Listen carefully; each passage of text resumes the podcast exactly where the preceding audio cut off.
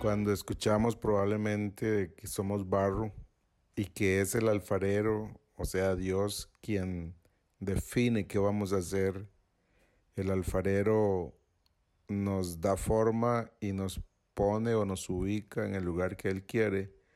A algunos los convierte en vasijas que son adornos y a otros en vasijas que son recipientes para echar la basura.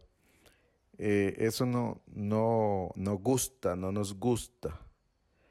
Y yo lo entiendo porque cuando caminamos en, en el ego eh, no nos gusta esto, pero los hijos de Dios eh, ya no caminamos en el ego, ya no vivimos en ese mundo del ego que es una farsa, una mentira, que nos hace creer que nosotros podemos definir las cosas y, saber para dónde vamos en la vida y al final terminamos aplaudiéndonos a nosotros porque logramos esto y aquello y olvidando que logramos esto y aquello por la gracia de Dios, porque el alfarero nos puso en ese lugar y no porque nos esforzamos mucho e hicimos muy bien la tarea.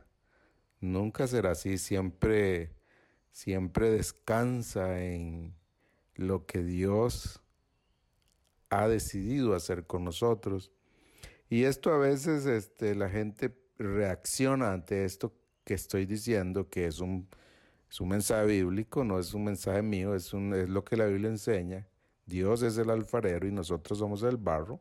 Y reacciona porque las preguntas vienen y hacen ver como, bueno, entonces hay que ser un mediocre, no hay que tener metas, no hay que tener nada planteado. Y mi respuesta es no, porque la Biblia no, no enseña eso. Los creyentes no somos gente mediocre, somos gente esforzada que hacemos bien la tarea, cualquier cosa que se nos asigne hacer, la vamos a hacer bien, porque nosotros hacemos las cosas para la gloria de Dios. Dice Pablo en Colosenses 3, 23, 24, dice, trabajen de buena gana en todo lo que hagan como si fuera para el Señor y no para la gente. Recuerden que el Señor los recompensará con una herencia y que el amo a quien sirven es Cristo. Los creyentes tenemos claro que servimos a Cristo. Por eso somos los mejores en todo lo que hacemos. Hacemos las cosas para la gloria de Dios. No, no hacemos las cosas para tener éxito, para ser reconocidos, para que nos aplaudan, para traer eh, el alimento a la, a la casa. No, no, no. Nosotros trabajamos para la gloria de Dios.